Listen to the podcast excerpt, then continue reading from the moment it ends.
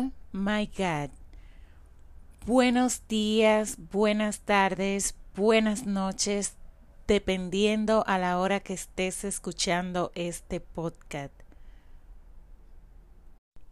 Muchísimo tiempo sin pasar por aquí, pero ya estoy de vuelta, ya estoy en pie, ya vamos a seguir haciendo más contenido para esta audiencia. El tema de hoy, me mudé a Puerto Rico. 15 de marzo 2009. Una maleta cargada de sueños e ilusiones, un hijo de un año y algunos meses. Acompañada de mi esposo y padre de mi hijo en ese entonces, nos mudamos a Puerto Rico yo por mi parte, con metas y planes muy específicos, formar el hogar de mis sueños, estudiar una maestría como continuación a mi carrera ya finalizada de mercadeo. Obviamente, continuar trabajando como siempre lo había hecho en mi país. Pero como dicen por ahí, uno pone y Dios dispone. Yo diría que la vida, el universo o otras personas, como quieran llamarlos.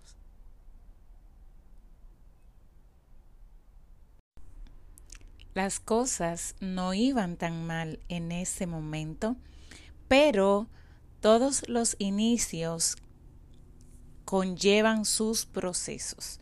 Recuerden eso, todos los comienzos son difíciles, aunque usted esté bien.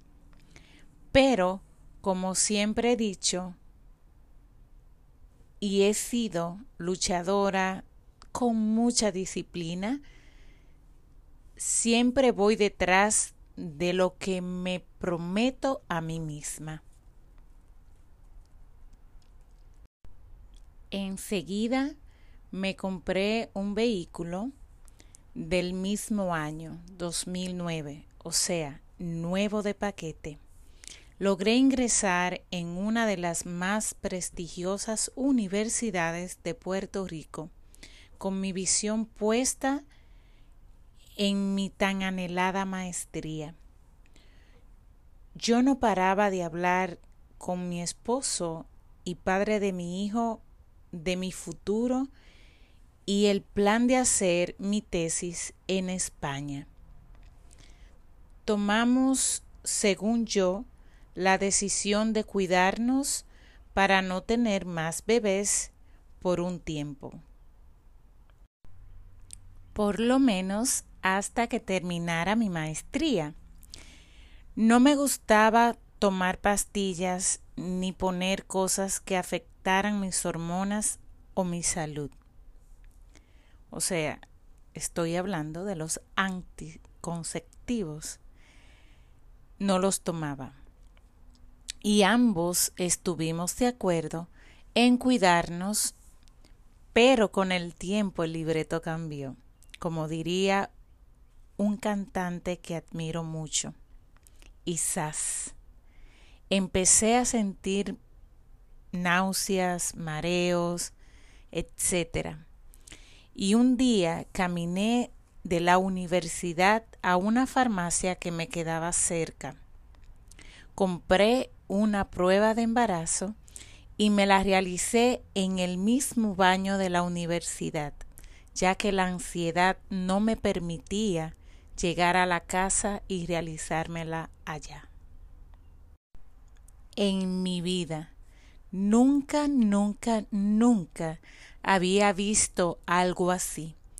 Esas dos rayitas salieron instantáneas, lumínicas, resplandecientes. Salieron rápidas. Ahí estaba. Ahí estaba yo, embarazadísima. En ese mismo instante me invadieron tantas preguntas, tantos sentimientos encontrados.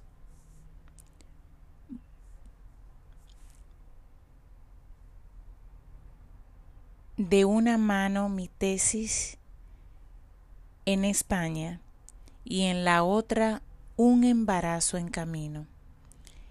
Y más la sorpresa porque se supone que nos estábamos cuidando. Al menos eso creía yo. Hasta aquí el capítulo de hoy. No te pierdas la continuación de esta historia.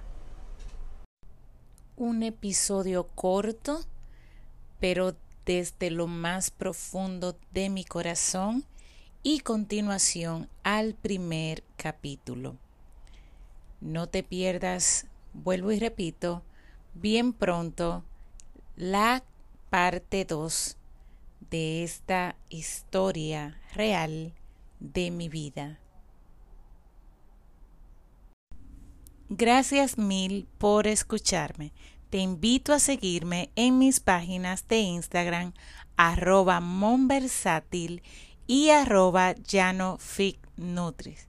En arroba monversátil encontrarás una página, como lo dice su nombre, muy versátil. Encontrarás motivación, workout, alimentación, un estilo de vida saludable. En arroba llanofitnutris encontrarás recetas divertidas y sabrosas para mantenerte fit.